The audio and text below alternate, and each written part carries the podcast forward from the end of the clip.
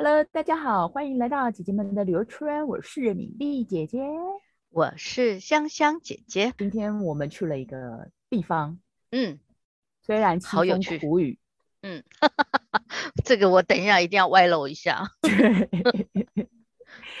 那是什么地方呢？香香姐姐，香香姐姐想了一个很棒的开场。好。我们旅游呢，通常就是游山玩水。山呢，就是高山美景；水呢，我们就是海边啦、河边啦等等。但是有一种行程叫做饮水思源。饮水，所以是可以喝水的地方吗？是啊，而且喝的这个水不是一般人可以喝得到的。是有，怎样的人？怎样的人？怎样的水？来，所以是一个喝水的行程喽。是啊，这个是一个喝水行程，而且这个水呢是常温，常年都是那个温度哦。它离我们这个台北市区不远，在一个山上，嗯，在那阳明山的文化大学附近。文化大学是台湾的最高学府哦，它旁边其实还有一个地方叫做草山步道。草山步道，嗯，因为呃阳明山以前旧旧名就叫草山，对呀、啊，对，没错。那山上呢，通常活水源头呢就在高山上，这个地方很有趣。嗯、那我也很感谢那个米粒姐姐今天带我去了这个草山步道，而且还呃导览的这个江梦荣江秘书长，他是、嗯、哦，请米粒姐姐帮忙介绍一下。OK，我要看一下那个我给你的 资料。年纪大，我们是老妪，老妪就记不住，记不起来。呃，今天我们的导览员是非常非常专业的，他是那个台湾生态旅游协会的那个秘书长江梦荣江老师，他非常非常的专业。像我们参加这种导览行程的话，其实解说员的那个资历以及他的介绍非常非常重要，因为就会影响到其实与会者的那个呃参与者的一个兴趣。哦、呃，今天这个行程呢，我们。呃，要谢谢另外一个我们的好朋友，也是我的大老板，前老板，就是大脚旅行社的奥斯卡先生。哪一只脚？就是很大脚的大脚。哦，有一只大脚哦，大脚旅行社。所以大脚旅行社它的呃主要行程是河轮呢。我如果没记错的话，对，他们本来其实是很专业的，专门做国外行程那个旅行社，然后很招牌的就是他们那个河轮，包括。可能莱茵河游轮啊，就是那种欧洲那边的话，嗯，那可是现在疫情，不过他们就是一开始就是以那个深度的旅行的呃行程为主，所以他们现在其实开始在开发台湾的一些比较呃有深度的文化的那个旅游的一日游啊，或者两两日游都可以。所以今天这个。这个票很难拿，你知道吗？是的，哇，真的，这个整个行程它是其实是台北自来水园区的一个行程。你其实如果想要去的话，可以上他们官网去订。不过很抱歉，三月之前都没有名额了。你是说二零二二年的三月之前？对，二零二二年的三月之前，这个行程叫做。草山水道阳明山蓝宝石泉秘境，哎，所以上面有个蓝宝石哦。呃，米粒姐姐让我去在参加这个行程的时候，我想说蓝宝石，天哪，我们要去选珠宝吗？我们为什么到深山野外去选珠宝呢？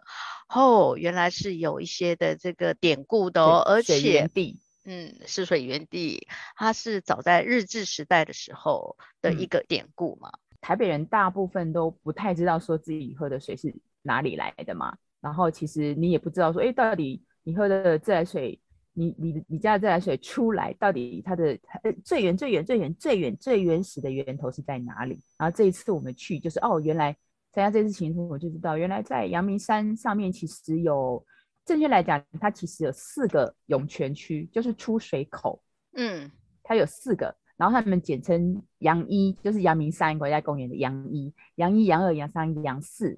那现在因为阳呃阳阳二呢，它的那个出水口好像没有在运用了，所以目前其实还有还有三个出水出水口。那我们我刚刚提到的蓝宝石那个，他们就讲阳三阳三的出水口。嗯、为什么叫蓝宝石呢？到时候其实我们呃等一下慢慢可以讲。大家一般听到那个步道就觉得哇，这。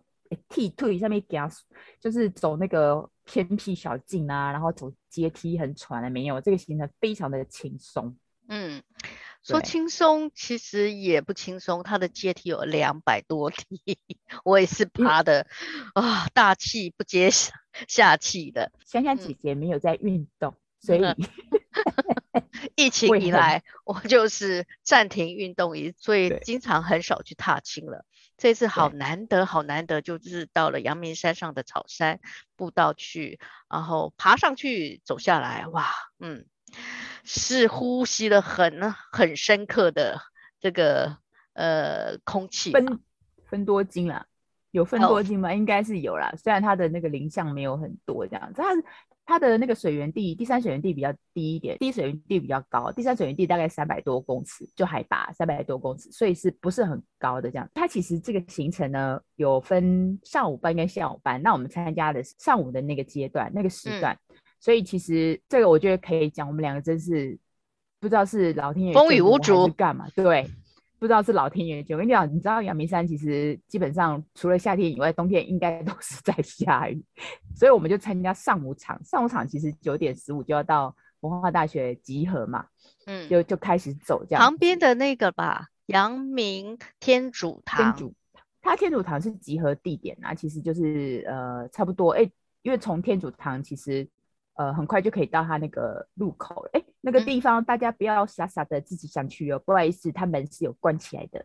嗯，他必须是登记以后才能够进去的，就是要有人引导才能进，因为水源地你一定要保护嘛，毕竟是饮水的地方，万一对不对？哪个普龙宫不小心就丢了一些什么东西进去，大家就就完蛋了这样子。嗯，然后对，我们可以讲说我们为什么。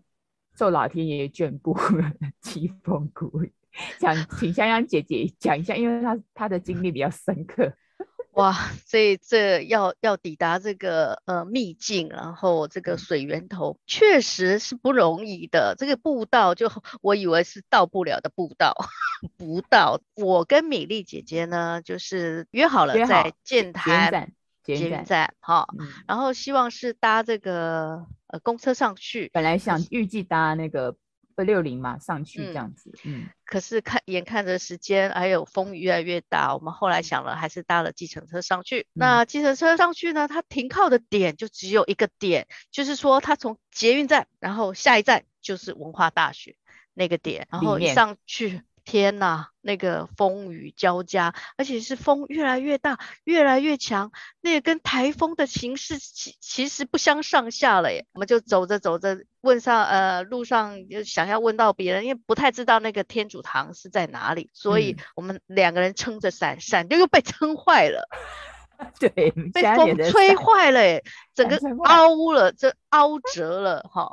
然后就想说，到底为什么？难道是以前在这里有有什么那个怨恨 的那个怨气吗？因为我们走的那个那个道路旁边。是一边是文学院，一边是工学院，这两个学院是不是 有什么怨气吗？走在他们中间的道路上，哇，凄风苦雨的，然后走不动，走不动，风好大，然后我们还一度呃走不动了，只好躲到那个好像是工学院里面吧，然后还是不知道该怎么走，那正好看到。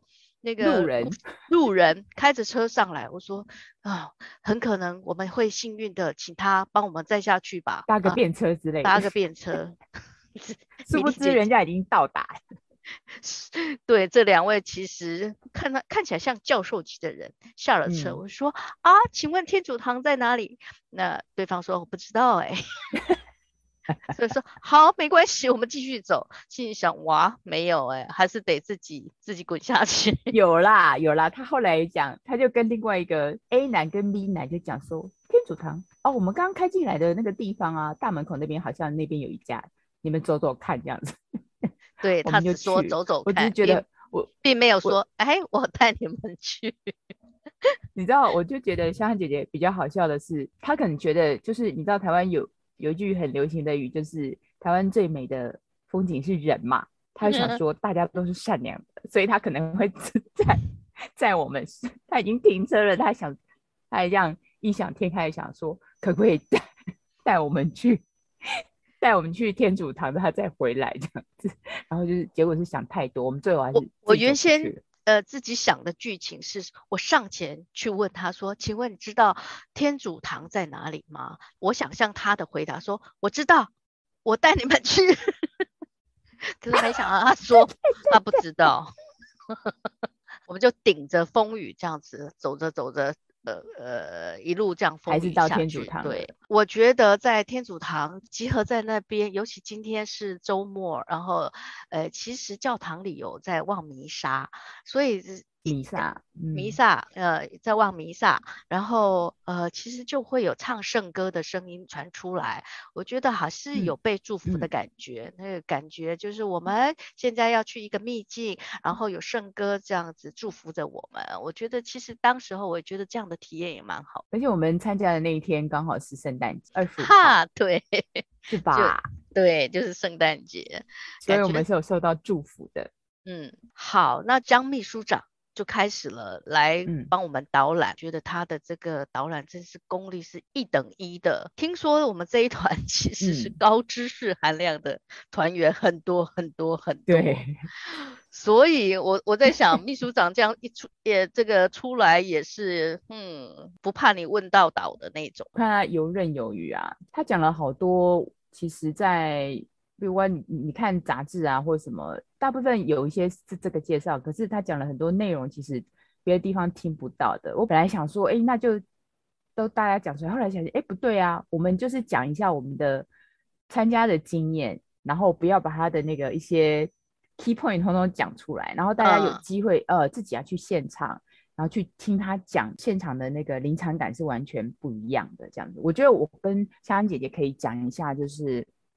我们去参加这个行程的一些感觉，然后我们印象比较深刻的，嗯、我可以先来讲啦。呃，因为我们其实都很喜欢做做这种呃参加这种深度的游程嘛，然后我尤尤其特别喜欢听导览员讲一些故事，或者跟文化或者跟历史有关的。这个蓝宝石泉的那个，我们讲阳山阳山涌泉好了，就是阳山水源地，它又有很多的那个历史故事。当然它是呃，我觉得印象。比较深刻，当然讲很多很多。你知道，整个行程走下来的话呢，走路其实没有走很远，就是你可能呃下下个阶梯大概两百多阶梯，就然后就走走到那可能走步行大概可能呃十到二十分钟而已啊。可是整个行程下来其实是要到一个小时，因为它有大概里面有几个点，然后呃姜老师都会在那边做介绍，嗯，然后他就当然是他就先从为什么会。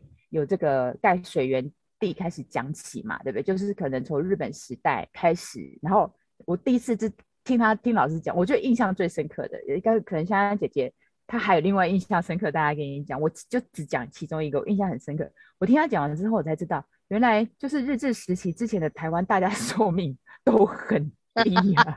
我这个也有印象深刻，没错。对对对对，我就跟你讲，那就我们这次参加的团员蛮多，大概二十几个嘛，然后哎，江老师。可能那边蛮安静的，所以他其实哦，他有带用扩音器，然后他有讲，他有讲一个为什么日本人来，他不用现有的水源去弄，因为他们觉得台湾那个时候的卫生的设备环境不好，然后不好，他说那个时候的台湾人呢，要么就喝河水，要么喝溪水，就是那种没有过滤的什么什么的话，然后他说，那大家都问说啊，不是有井水吗？他就跟你讲说，哦，井水是有钱人 有钱人在喝的。嗯，好，那那当然，这种水源，你你要想想看，你就是去喝河水、溪水那种这么多那种生菌素，就是那种生水的东西，他们又是没有过滤的。然后他就问我们说，哎，那你知道，呃，日本人来那个反就是盖这个呃，应该算是供水设备的之前，台湾人的寿命寿命大概也就是平均寿命多少，男女这样子。然后现场大家猜啊，大家已经往下猜的，你知道现在。我们现在大概平均寿命都是八十几嘛，然后大家说、嗯、啊，那往后减个三十好了，大家讲五十五。江老师说，哦，你你太看得起那时候台湾人，大家没有活那么久，然后大家开始哦四十，哦没有，并没有，没有不会吧？结果正确的那个有哎，我想可怕吧？所以那个时候，那时候台湾是不是都是小鲜肉啊？完全没有那个。看不到老妪，看不到老头，老 妪没有大妈。我对我我印象很深刻，可是我觉得他解说功力强的地方就是在这里，所以他讲完这个故事之后呢，我就可以知道说，为什么日本人他一定要做这样的一个水源的地方，然后呃再来去做那个设备啊，之后就是讲说啊，他们做这个设设备啊，去盖是什么什么的。哦，就你就知道说哦，原来这个这个地方为什么会出现的原因就是在这里。那我觉得哎，还不错啊，就是觉得你可以等于说这个地方你知道的不是那种很生硬的历史数字或者是历史人名。呃，就是可以知道说，哦，原来还有这么有趣的一个以前的那个呃，以前发生的哦，当时的那个状况就好。其实那个米粒姐姐说到江秘书长的他这么这么那个讲的典故，让让我也是听得一愣一愣。一愣的，因为他从这个台湾的第一个总督，或者是说马关条约、台湾的那个命运等等，呃，可是他其实有几点也是讲到了日本人他们在整治地方的这个部分的专业跟精细之处。哎，举例，嗯、其实他说我们的水源地啊，当时候刚刚米粒讲姐讲说，当时候台湾人只有三十岁的寿命，是因为、嗯。当时的社会的卫生环境以及卫生的观念都不好，那尤其在饮用水的部分啊，其实呃就会是很自然式的，就是呃有什么东西就都往水里丢啊，可是喝的也是那边的水呀等等，所以其实都有污染的那个部分。那日本人来了以后就想说，为什么这个台湾人的那个寿命是这么这么这么短，或者是说他们的环境到底是怎么样？他们就进一步的去研究，哦，原来是跟水非常的相关，因此他们就找了那个日本那边重要的这个研究专家，而当时候来的是一个英国教授，英国人水利建设呃很有概念的，就是其实找那个叫威廉巴尔顿先生。哦，对，他指派了一个他的子弟，就是在东京入手对任教的这个学生，把他找过来，嗯、跟他一起来、嗯、哦。环游台湾，然后把台湾的问题一一的找出来，而且规划了很多的呃水资源的建设。好、哦，嗯、那那个这个刚刚说到的这个阳山，其实就是其中一个。的他们的建设，嗯、我看的那个，因为他现场在解说的时候，还有呃路边有一些当时候的照片，而且把他的那个呃设计图都给画出来了，甚至还有说他的管线是怎么走的，嗯、以及到了后来他还把水变成是一个发电的机制，我就觉得、嗯、哇，这种规划跟设计实在太精细和独到之处了，我还是真真的要要说明，因为他。原先是想整治的水的污染问题，可是到了后面，它又会变成演变成把它设计成有发电的那个功能的，所以这一块我我真的是觉得台湾因此也受惠不少了。对，就你刚刚讲那个，就是因为它有那个一二三嘛，那其实就是从高到低，在五百四百这样子，然后利用高低落差。造成那个水水流跟那个控制它的水压嘛，所以那个里面其实都包括水管的管径啊，你要怎么样不要让水量太大，以免那个水管爆掉，所以这些都是那种有点像水利工程的人才会注意的。那你刚刚提到的那个日本先生，他叫佐野藤次郎，对，次郎是不是？是次郎，次郎的死不是一郎，是次郎哦，是不是？所以他有一个哥哥叫一郎。就所以你你你觉得你这样走下来啊，比较这是故事的部分嘛？那在、嗯、因为我们其实有，它其实里面是有景点哦，虽然短短的，包括它有水桥，嗯、然后当然还有最我觉得最可爱的是，我们会不是因为我们的主角是要去看那个涌泉嘛？你不要看那个涌泉，它是 open 的哦，它其实是盖在一个石头屋里面，因为它要保护水源嘛，嗯、所以水水源那个地方它不能是开放式的，不然怎么一些。下雨啊，或者一些污染会进去，嗯、所以它的那个涌泉、涌泉台、涌泉的那个地方，它是其实关起来了。然后那个江老师就说：“哎、欸，我们等一下就来。”他很跟得上流行哦，他就说：“我们今天要来开箱，开箱阳山涌泉。”对，然后到底蓝宝石长得怎么样？对，因为那时候我没有去的时候，我其实我没有故意去找资料，因为我觉得这样会有惊喜。嗯不然我其实以前的习惯都会先上去看一下资料，嗯、后来我发现另外一种这种方式，我觉得就是你不要看资料，现场会有惊惊喜。不过呢，这个要再看就是导览员本身的功力，就是功力好的话，你就是哎，你会发现哦，原来这样子，就这个行程里面都会有惊喜。那我觉得比较印象深刻的是，它是锁起来一个大的黑的，应该算是铜铁门嘛，两个人就站好，来哦，我们要开始，就是揭开序幕的感觉。对，他每一打开，那个那个涌泉，那个那个水量其实很大，你知道吗？它其实就是很像一个那个石头，大概我在猜应该是有十平吧，十平大吧。嗯，所以它里面的面积还蛮大，然后它就是那个地底水就一直冒，一直冒，一直冒出来，一直冒出来。其实那个声音的那个力度的那个感觉，像是瀑布的那个声音了耶。对，是啊，是啊。一打开以后，那个哗啦哗啦哗啦那个声音，真的就是像瀑布一样了。可是哗啦哗啦哗啦，不是只有看而已哦，你还可以、嗯、还可以喝得到哦。是的，就是那个自来水园区，就是为了游客准备的。它在旁边就有三个水龙头，你自己，而且是 就是假边加就对了，就喝到饱。只要你肚子够的话，然后还有人真的听说啦，听说有人带一个五公升的那个保特瓶，就是带去，然后专门把那个水要装回去。后来就发现他自己做了蠢事，因为五公升的水带回去直接是很重的。对，因为呃扛不下山了，就是所以沿路都一直倒，一直倒，倒到他扛得动为止，这样。嗯，我们两个好像都有喝水，对不对？讲一下那个感觉。那个感觉呢？因为我其实带了一瓶那个三下小超市买的那个水哈，瓶瓶装水，然后想说，诶，这么难得，我就先把瓶装水呃就是倒掉了嘛，所以想要再喝这个水，所以就是装了水。上来一喝，哎，奇怪，这个水的温度是呃像温水一样哎。当天其实我们那天的温度大概有十六度吧，十六度。可是我喝下去的那个水，我我本来的想法是啊、哦，可能会很冰，会冰到，哎、嗯，没想到它是温的耶。对，然后口感。喝起来呢，不至于到那个太太神奇，会会到什么呃有有什么神奇的变化，但是因为它是温温在呃口里的感觉，所以就会感觉比较特殊和不一样。我喝的感觉说要让人家惊艳呢，什么？可是它喝得出来是跟一般我们家里的呃就呃譬如说那种过滤水啊，因为大家现在都是会过滤水喝。还是有点不一样，你可以喝得到，可能 maybe 矿，因为它的矿物质含量非常的丰富嘛。呃，老师有特别提，尤其它是它的矿物质可以媲美那个大家知道的那种很贵很贵的欧洲的水 Avion 的那个等级哦，火山矿泉水啦。对，尤其它里面的矿物质，呃，还有含有锌，就是美锌同盟的那个锌，锌、嗯、说有美容的效果。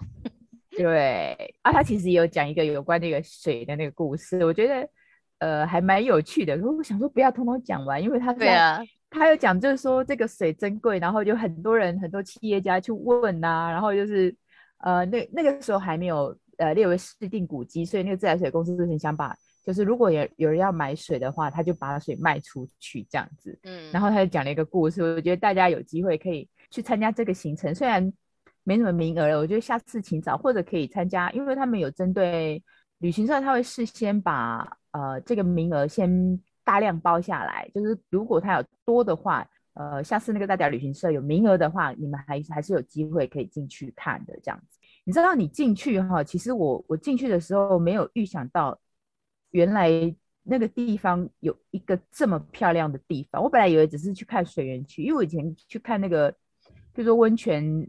其实，譬如大家看得到那个，呃，假设说什么，呃，小油坑，小油坑那种地质冒的烟那种，呃、嗯，那也很漂亮，这样子。纱帽山啊，那边，嗯，那因为你知道水源区，它就不会带太，我觉得就是它可能历史文化的那个内容会比较多。那可能景点的部分的话，就你知道它是那种，呃，设施的地方嘛，所以不会，可能不会有什么天然美景。哦，结果我错了，你知道吗？嗯、我居然。进去里面，我发现了一个非常非常非常漂亮的景点，而且我觉得是这个整个行程里面，对我来讲啦，我觉得对是惊喜，而且我甚至给我的震撼比我看到阳山涌泉老师开箱的那个还震撼。它其实有一些呃应不能讲山涧，它其实已经讲瀑布了。那你知道它那些呃水源地呃，像这些水管呐、啊，呃，因为它从水源地出来，它要接水管，然后一就是接到山下去嘛。那那个有路就就搭路嘛，对不对？水管跟人一样啊，它就是水要走的道路嘛。所以那个水就遇路，呃，就是遇路就搭路，那遇遇河呢搭桥，所以有水。水在走的呃水桥这样子，所以里面其实这一段、嗯、里面呃这个这草山水道的话，它有大概有三三个水桥。那阳山这边有一个水桥，它是那种拱形的。然后那个人他他其实是他的水管是在那个桥桥面下，所以要去那个涌泉区的话，其实要经过那个呃第三水桥。他讲第三水桥，那比较特别的是第三水桥，它的桥面有两种。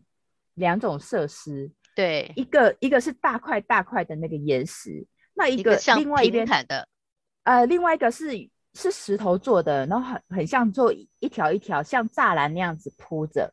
嗯。那我后来去查了一下资料啊，然后原来它那个一条一条的那像栅栏那个，它其实是可以把它掀开的。嗯。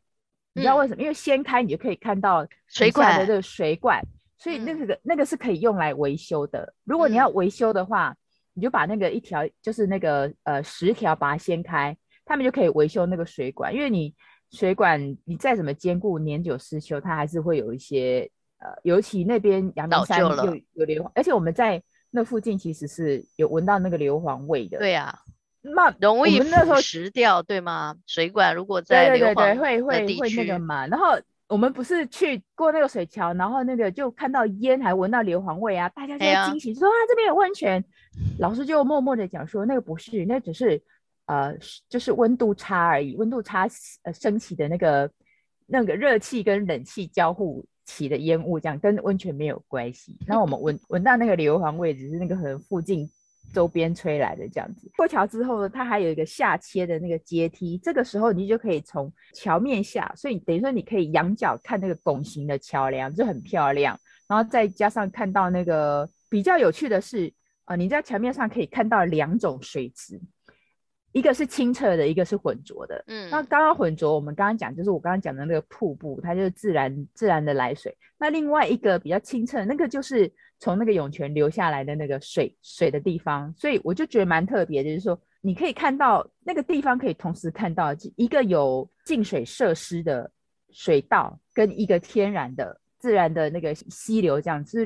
干净的跟污浊的两个并起，就还蛮还蛮特别的一个对比啊。然后就是虽然那今今天下雨哦，可是我觉得那种反而反的，当然可能天气好的时候又不一样。那我就觉得下雨的时候，你会觉得说周边的山林跟水，它的颜色会特别饱和，就等于说它的颜色更立体。就不会扑扑补补啊，就是哦，对，那个树叶的颜色啦，或是绿的，就是绿的，对，那个地上的那个仙台啊，就是都是很鲜艳，然后呃，因为是现在冬天嘛，然后有一些枯黄的叶子就特别鲜黄，就是衬映之下，其实视觉的感觉很好。哦，秋天的时候，哦，现在已经冬天了，你可以看到一些。清风啊，或风香，那个叶子沿途走下来就很漂亮。香香姐姐还特地跑下去，特别针对一一块长满青苔的大石头拍了个照。我有觉得好漂亮，那个颜就像啊，就很姐姐说的哇，就是颜色的那个仙台在那个岩石上面超鲜绿，嗯，所以我就忍不住一直拍，一直拍，一直蹲在那边蹲很久哦，呃，挡了后面人家也是要来拍的人。对对对，然后那边其实就是一个那个拍照的景点。嗯，我觉得这是这个行程下来对我，如果真的要讲拍照值得留念的话，就是那个水道桥下面去。然后还有那个、嗯、呃阳山，就是那个涌泉寺蓝宝石泉啊。我们刚节目开始的时候有要说要跟大家解释为什么呃它为什么叫蓝宝石泉嘛，差一点就忘记了。那在节目的最尾巴呢，我们就来公布这个答案。答案就是水里面有很多宝石。我也希望是这样。然后其实答案有两个，哪两个？哪两个？我讲一个，香香姐姐讲一个。我个人啦，我个人是比较偏，呃，我觉得我这个是比较对，因为呃，水里面有很多矿物质嘛，所以反射出来就让那个呃那个泉水隐隐约约就会有那种宝蓝色的光芒，所以它才叫蓝宝石温泉。我是比较相信这个答案，是因为刚好它的。水质其实是真的有很多矿物质。那香香姐姐嘞？另外一个呢，其实有可能是我建构起来这个像房屋一样的石头屋呢，是里面的那个呃石头啊，原来就是用蓝色的石头去盖，是那个岩石本身的那个色泽，透过水光的反射，是会会影响照射到，就是从水面反射出来就会产生蓝色的光芒，也是本身的特质，然后让水。的颜色呈现宝蓝色的，我其实还是喜欢，如果水里面有很多 蓝宝石是最好的。OK，我们大家都希望好哦。那我们今天就跟呃听众分享了我们去蓝宝石泉秘境的这个呃心得。然后如果听众们有兴趣的话，嗯，要抢哎，你要等着那个试出的那个票喽。对对对，我们会在那个资讯栏把自来水园区的那个网网址贴上去，然后大家可以进去，然后你就其实可以多注意一下，他如果说可能呃开放的话，他会有公告，你就记得赶快去线上申请，其实都是网络上网络上申请就可以了，而且、嗯、呃价钱不贵哦，如果说你个人自由行这样走一趟，好像才四百块而已。嗯，对，就导导览其实解说很丰富，我觉得非常的值得。好，那我们今天就到这里哦。嗯、OK，拜拜。好，拜拜。